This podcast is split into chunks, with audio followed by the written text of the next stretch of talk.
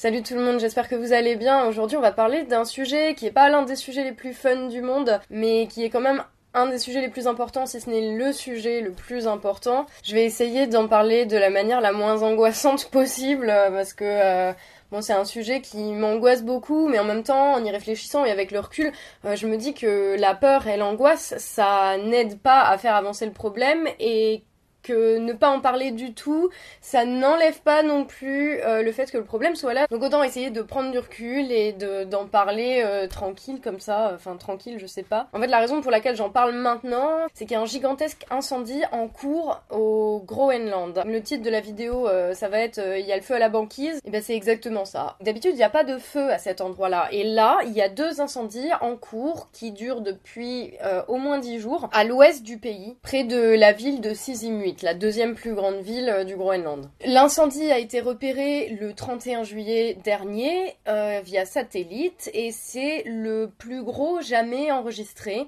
Il faut savoir qu'il y a eu plus d'incendies en fait cette année qu'il n'y en a jamais eu depuis le début des mesures des incendies en 2000. Avant, c'est déjà arrivé qu'il y ait des incendies, hein, bien sûr, mais de manière vraiment très occasionnelle et très limitée. Là, c'est vraiment très très très important, beaucoup plus important que la normale et beaucoup plus grand et beaucoup plus étendu et beaucoup plus long et c'est ça qui est, pour les scientifiques, qui est anormal. Alors, on ne sait pas si c'est dû à un accident, un touriste euh, qui a acheté un mégot ou quoi, euh, mais ce sur quoi la plupart des scientifiques s'accordent malgré tout, c'est que ça aurait été provoqué par le réchauffement climatique. Pourquoi le réchauffement climatique? C'est qu'il y a 80 à 90% de la surface du Groenland qui est couverte euh, de ce qu'on appelle de glace permanente, de permafrost. Alors qu'est-ce que c'est le permafrost? C'est de la glace qui s'est formée il y a des dizaines, des centaines, voire des dizaines de millions d'années et qui ne font jamais. Du permafrost, il y en a essentiellement au niveau des pôles, mais il peut y en avoir aussi en très haute altitude, euh, dans les Alpes par exemple. 80 à 90% de la surface du Groenland, c'est du permafrost. Et il y a un cinquième de la surface terrestre qui est composée de permafrost. Et c'est ce qui donne un petit peu un indicateur de la température de la Terre. C'est-à-dire s'il y a euh, une énorme surface de permafrost et qu'elle s'agrandit, ça veut dire que la température générale de la Terre se refroidit. Et si le permafrost fond, on peut considérer qu'il y a un réchauffement global des températures sur la planète. Et quand la glace permafrost, elle fond, du fait de l'augmentation de la température générale de la planète, ça peut exposer la tourbe qu'il y a en dessous. La tourbe, c'est quoi? C'est la matière qui se forme après que des plantes qui ont été écrabouillées sous la glace pendant des siècles et des siècles et des siècles, euh, ben ça se décompose. Ce matériau, cette matière organique, en fait, elle brûle très très bien et elle peut brûler très très longtemps. Et c'est la raison pour laquelle le feu qu'il y a en ce moment au Groenland, il dure depuis si longtemps. C'est parce que ça brûle de la tourbe qui était sous le permafrost en fait. C'est un peu comme une briquette allume-feu géante et les scientifiques sont convaincus que c'est cette tourbe-là, en fait, qui brûle parce que déjà, le feu ne bouge pas, alors que dans une forêt, vous voyez, ça se déplace dès qu'il y a un peu de vent. On l'a vu cet été, malheureusement, dans le sud de la France, où on a perdu euh, des centaines et des centaines d'hectares de nos forêts. Ensuite, le fait que la fumée soit blanche, ça veut dire que le feu est alimenté par quelque chose d'humide, comme si c'était fraîchement fondu puisque euh, la plupart du temps le Groenland bah, c'est de la glace de toute façon. Ce qui veut dire que pour les scientifiques c'est le permafrost, ces glaces éternelles qui ont fondu et que donc il y a un lien direct et clair avec la question du réchauffement climatique de la planète de manière générale. Normalement, il ne devrait pas y avoir de feu au Groenland, s'il y a du feu, c'est parce qu'il y a quelque chose qui brûle, c'est parce qu'il y a du combustible. Et s'il y a du combustible, eh bien c'est parce que le permafrost a fondu. Et le truc, c'est que la fonte du permafrost peut créer une réaction en chaîne qui pourrait encore aggraver le problème du réchauffement climatique. La glace, c'est pas un truc qui est plein, c'est plein de petits cristaux les uns à côté des autres, avec des trous au milieu, et il y a de l'air entre les particules de glace. Et ces bulles d'air, elles sont emprisonnées dans la glace depuis des dizaines et des dizaines de milliers d'années, et elles contiennent en fait des gaz de CO2, de méthane, donc des gaz à effet de serre qui risquent d'augmenter encore l'effet de serre. Et le truc, c'est que si la glace, elle fond, il n'y a pas seulement l'eau en fait qui est libérée, qui va s'écouler et qui va devenir liquide, il y a aussi toutes les particules de dioxyde de carbone et de méthane qui vont être lâchées dans l'atmosphère. Et on sait à l'heure actuelle que c'est essentiellement le dioxyde de carbone et le méthane qui sont responsables de la montée des températures du globe. Ça pourrait multiplier les effets euh, qu'on ressent déjà des dizaines de fois, mais on ne sait pas exactement combien, puisqu'on ne sait pas exactement ce qui est emprisonné dans ce permafrost.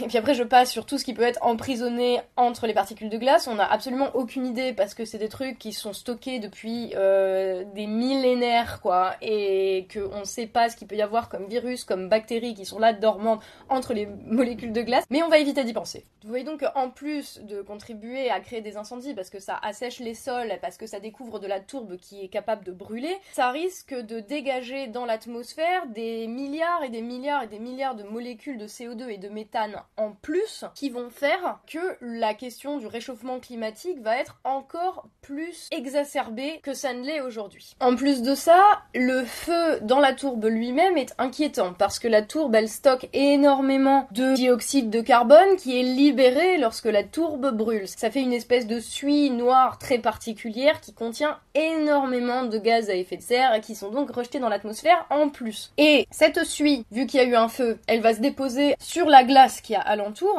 et comme c'est noir, ça absorbe beaucoup plus la chaleur. Je sais pas si vous avez déjà euh, mis un t-shirt noir quand il fait 30 degrés ou 40 degrés dehors, mais on voit la différence avec quand vous mettez un vêtement clair. C'est parce que toutes les couleurs sombres en fait absorbent beaucoup plus la chaleur que les vêtements clairs. Donc vous voyez bien que un dépôt sombre sur une surface qui était jusqu'alors très blanche et très réfléchissante et qui donc renvoyait très très loin euh, la lumière et la chaleur, là, elle risque de l'absorber et donc ça risque de faire encore plus fondre le permafrost et donc de créer encore toutes ces réactions en chaîne dont je viens juste de parler. Et encore, je ne vous ai pas euh, donné tout le résultat de ce que j'ai recherché parce que c'est impossible en fait. Et c'est des choses qui sont impossibles à prévoir. Et d'après donc les scientifiques qui étudient cette question, euh, la présence du feu, ça veut dire que le permafrost fond beaucoup beaucoup plus vite, beaucoup plus rapidement que euh, ce que les scientifiques avaient prédit. Hein. Ils avaient prédit que euh, le permafrost fondrait à la vitesse à laquelle on l'observe maintenant, que ça fondrait comme ça d'ici la fin du siècle. Or là, on est en 2017. Du coup, la question c'est toujours la même, c'est qu'est-ce qu'on fait? Sauf que il faut aussi se poser la question de savoir qui fait et qui doit faire. J'ai déjà expliqué dans une précédente vidéo que je considérais les gros industriels et les États beaucoup plus responsables en fait des problèmes de la planète que les individus à leur échelle individuelle. Hein, même si euh, je ne rejette pas euh, l'idée d'agir individuellement pour protéger la planète, je pense que au vu euh, de ce que dégagent les grosses boîtes, notamment les grosses boîtes pétrolières, en termes de, de gaz qui contribuent à l'effet de serre et au réchauffement climatique, je pense que effectivement, c'est pas en prenant ton vélo pour aller bosser plutôt que ta bagnole que ça va régler les choses. Mais du coup, j'estime que effectivement les solutions, elles doivent être euh, avant tout politiques parce que une grosse boîte qui a investi énormément par exemple dans le pétrole, et ben du jour au lendemain, elle va pas décider d'arrêter euh, de produire et de vendre du pétrole par exemple euh, juste pour sauver la planète alors que ça va lui faire perdre max de thunes. Et de toute façon, en tant que citoyen, les leviers qu'on a, ils sont beaucoup plus euh, politiques ou en tout cas, on a plus de moyens de faire pression sur le politique et sur les décisions politiques que sur les pratiques des grosses boîtes en fait, tout simplement parce que c'est au niveau politique, euh, institutionnel, entre guillemets, lui-même, euh, que on peut faire pression sur les grosses entreprises et pas juste au niveau individuel. Hein. En tout cas, là, pour le moment, c'est encore l'État euh, qui a les moyens de pressuriser les grosses boîtes qui contribuent en grande majorité à l'effet de serre et qui sont la plupart responsables principales de euh, du réchauffement climatique qu'on est en train de vivre aujourd'hui. Et du coup, ça, ils en sont bien conscients, hein, puisque justement, ils nous bassinent avec des discours sur l'écologie. Tous les ans, ils font euh, des grandes conférences sur le climat. Euh, on en a eu une chez nous, en France, à Paris, à la fin de l'année passée. et où en fait en gros ils se mettent juste d'accord sur des objectifs mais il n'y a pas vraiment de solutions qui sont données pour réussir à atteindre ces objectifs en fait. Parce que euh, c'est beaucoup plus facile de mettre une target en disant on va limiter le réchauffement à 2 degrés mais on te dit pas comment, surtout pas. Euh, que de se donner les moyens de le faire effectivement. Et pourquoi ils nous donnent, pourquoi ils ne se mettent pas d'accord sur des solutions concrètes? Tout simplement parce que du coup, ça va à l'encontre du système de valeurs dans lequel on vit, où la liberté euh, du marché, la liberté économique, la liberté pour les grosses boîtes euh, de, de, faire exactement ce qu'elles veulent, de prendre les ressources qu'elles veulent et de nous vendre exactement ce qu'elles veulent quand elles veulent, elle est plus importante que tout le reste. En fait, tout le reste dans le système dans lequel on est, tout le reste passe après ça. Nos États vont compter sur la bonne volonté de ces entreprises à faire des efforts, mais ils ne voudront pas parce qu'ils sont idéologiquement orientés pour favoriser justement ces entreprises-là en disant elles créent de l'emploi, euh, elles créent de la croissance économique, etc. Ils ne voudront pas entraver leur liberté en leur imposant par la loi euh, des choses qui permettraient effectivement de limiter le réchauffement climatique. Et du coup, ben ils font toujours des beaux discours. Hein. Il y a encore eu un discours qui a eu beaucoup beaucoup d'écho euh, récemment cet été quand les États-Unis se sont retirés de l'accord des accords de Paris sur le climat et que Macron a fait un discours magnifique sur l'écologie qui a été euh, approuvé par tout le monde de manière ultra consensuelle. Mais le truc, c'est que les actes derrière, eh ben, ils correspondent pas du tout. Donc Macron peut mettre Trump PLS et nommer Nicolas Hulot au ministère de l'écologie, c'est vachement bien, c'est des super bons coups de communication. Mais par contre, derrière, il n'y a pas de mesures effectives qui permettraient de, limiter justement le pouvoir euh, des grosses boîtes qui polluent le plus et qui contribuent le plus à l'effet de serre en les tenant par ce finalement par ce à quoi elles tiennent le plus, à savoir l'argent. Et je pense à un truc, mais je sais pas, après c'est peut-être une idée complètement pourrie, mais j'essaye de donner des idées. Arrêter de subventionner avec les sous du contribuable des réductions d'impôts pour les très grosses sociétés, comme Total par exemple, euh, qui contribuent directement à l'effet de serre. Parce que Total, par exemple, fait partie de la liste des 100 entreprises qui ont contribué à elles seules à 70% du réchauffement climatique depuis 1988. Et en faisant ça, en disant, ben, il n'y a plus un centime de nos impôts à nous euh, qui va se transférer par des réductions d'impôts aux grosses sociétés euh, à des entreprises comme ça, tant que vous ne répondez pas à des critères écologiques, responsables, protecteurs de l'environnement. Je sais pas, déjà ça, ça peut être une idée un peu à la con comme ça. Après oui, qu'est-ce qu'on fait aussi sur les entreprises qui sont pas françaises? Parce que par exemple, là, l'entreprise qui est numéro 1 dans le top 100 des entreprises qui ont le plus contribué à l'effet de serre dans les 30 dernières années, euh, c'est euh, la Saudi Arabian euh, Oil Company, donc une boîte saoudienne d'exportation de pétrole. Effectivement, qu'est-ce qu'on fait pour ces boîtes-là? Comment on a des moyens de pression?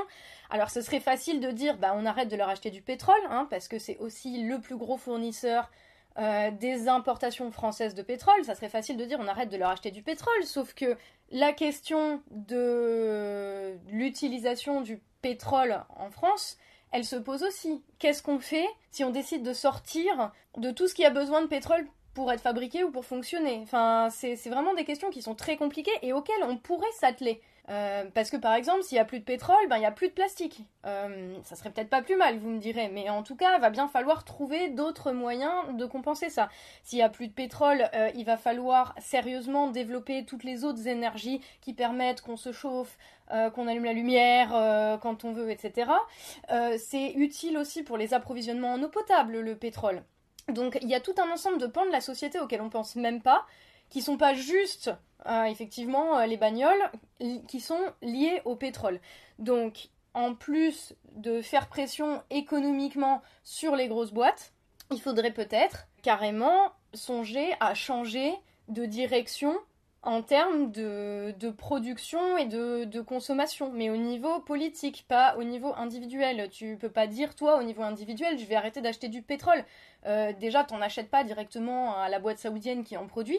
Et en plus, il y a plein de trucs dans ta vie de tous les jours qui nécessitent du pétrole et tu le sais même pas. Donc encore une fois, c'est des décisions qui doivent être prises au niveau politique. Comment on sort du pétrole Et ensuite, après, au niveau des énergies, comment on s'alimente en électricité, en chauffage, etc. Il y a quand même un ensemble de technologies qui existent, qui ne demandent qu'à être financées par les États, les collectivités locales, les collectivités territoriales et autres. Et toutes ces énergies-là, elle devrait pouvoir être financée euh, avec nos sous, en fait, plutôt que de donner les sous du contribuable via des grosses réductions d'impôts à des grosses entreprises euh, qui contribuent directement à l'effet de serre comme Total, eh ben on pourrait les donner à la fois à ceux qui font du solaire, de l'éolien euh, et de l'hydraulique, et en même temps financer la recherche pour pouvoir stocker l'énergie. Parce que le problème, c'est pas les technologies pour produire de l'énergie à partir du soleil, des vagues ou du vent. Le problème, c'est de le stocker. Comment est-ce qu'on le stocke? Et c'est vrai qu'on n'a pas encore vraiment les compétences pour stocker tout ça. Du coup, voilà, financer à la fois euh, la production d'énergie qui sont beaucoup plus respectueuses de l'environnement et la recherche qui va permettre de la rendre beaucoup plus efficace, qui va permettre au fur et à mesure que ce soit la tendance générale et pas juste des trucs qui coûtent vachement cher pour tout le monde. Après, il y a aussi euh, les boîtes qui contribuent de manière indirecte au réchauffement climatique. Et ça, qu'est-ce qu'on fait avec? Parce que par exemple, il y a énormément de grosses entreprises euh, qui, au niveau mondial, contribuent à la déforestation. La déforestation, le réchauffement climatique, vous me direz quel est le rapport? La majorité du, de l'oxygène que nous on respire, en fait, ça vient des arbres. C'est-à-dire que les arbres, ils ont un mécanisme de fonctionnement qui s'appelle la photosynthèse, qui fait qu'ils transforment le dioxyde de carbone, donc un gaz à effet de serre euh, qui n'est pas vraiment respirable pour nous, en oxygène, ce qui permet d'alimenter en oxygène la Terre et de garder une sorte d'équilibre et d'harmonie et qui fait qu'on peut continuer à respirer tous les jours. Et il y a un certain nombre de grosses boîtes, vous pouvez aller voir la liste, hein, je mets les sources en dessous, mais il y a Ikea, il y a Nestlé, il y a Volkswagen, enfin pour juste pour donner quelques exemples. Mais vous voyez, enfin, c'est quand même des boîtes qui sont énormes.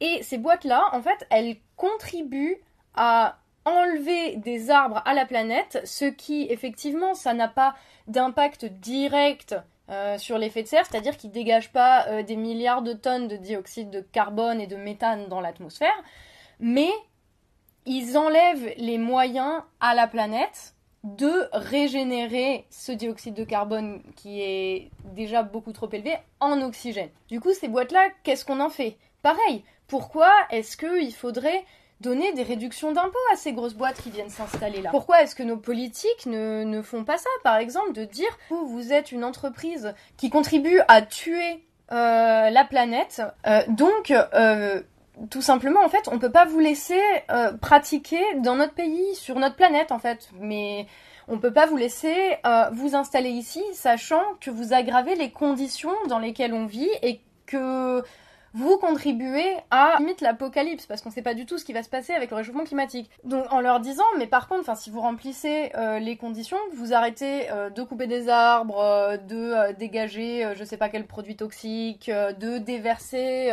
teinture et de produits chimiques dans la nature etc. Bref avec une liste par exemple de conditions qui font qu'une boîte serait plus ou moins respectueuse de l'environnement, bah de dire bah ciao voilà, c'est tout. Vous, vous vous installez pas ici. moi, ça me paraît être du bon sens de faire ça. Euh, le truc, c'est que je ne suis absolument pas experte. Je ne suis pas une scientifique. Je n'ai que les quelques recherches, en fait, que j'ai pu faire euh, ces dernières années, ces derniers mois, et particulièrement cette semaine pour faire cette vidéo. Mais je veux dire, il y a plein de gens euh, qui savent faire ça. Il y a plein de gens qui auraient des idées. Et encore une fois, le bon sens, ce serait juste inverser la hiérarchie des valeurs dans laquelle on est, à savoir de dire l'économie, on s'en fout si on est tous morts. Il faudrait arrêter de filer plein de sous à ces boîtes euh, sous forme de réduction d'impôts notamment et de financement et de bonus et de machin, euh, sous prétexte qu'elles créent de l'emploi, alors que s'il n'y a plus de planète, il n'y aura plus d'emploi de toute façon. Enfin bon, après voilà, c'est mon avis, euh, j'en sais rien, il y a plein de trucs que j'ai pas du tout évoqués.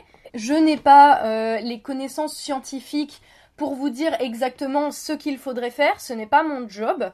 Euh, simplement, j'ai quand même l'impression que au niveau politique, il y a plein de choses qui pourraient être faites, mais pour ça, peut-être qu'il faudrait que nos politiques aient plus le courage d'agir que de parler en fait. Et c'est leur boulot, c'est pour ça qu'ils sont payés, c'est pour ça qu'ils sont élus. Il arrive un moment, mais ça serait bien qu'ils fassent vraiment quelque chose, quoi. Et puis, euh, si tu mets plein de scientifiques sur le coup pour développer en disant, mais c'est urgent, maintenant, il faut qu'on trouve d'autres manières de fonctionner, d'autres manières de faire, il faut qu'on construise un autre système, ça crée aussi plein d'emplois. Et c'est des emplois qui ont un sens, qui vont nous permettre de vivre mieux. En fait, je vois même pas où est le problème, quoi. Parce que on va nous dire quoi? Qu'il n'y a pas de sous, mais pourquoi il y a des sous pour euh, filer à des gros milliardaires qui sont déjà à péter de thunes?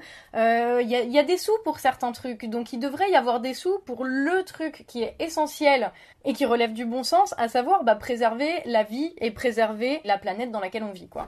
Bon voilà, c'était juste quelques petites réflexions là-dessus, sur ce que les politiques pourraient faire. J'espère qu'il y en a qui verront cette vidéo et qui auront envie de s'en inspirer. Si on n'essaye pas d'avancer, si on n'essaye pas d'inventer, effectivement, on n'y arrivera pas. Hein. la seule manière d'être sûr du résultat, c'est de pas essayer. Et là, je pense que...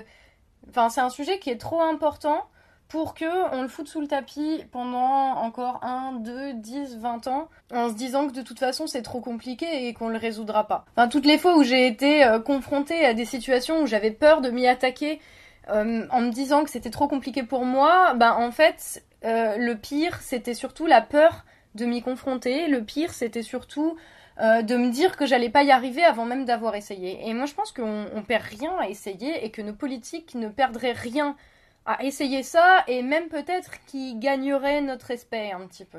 Enfin voilà, c'était juste mon avis là sur la question. Je, je prétends pas avoir toutes les réponses évidemment.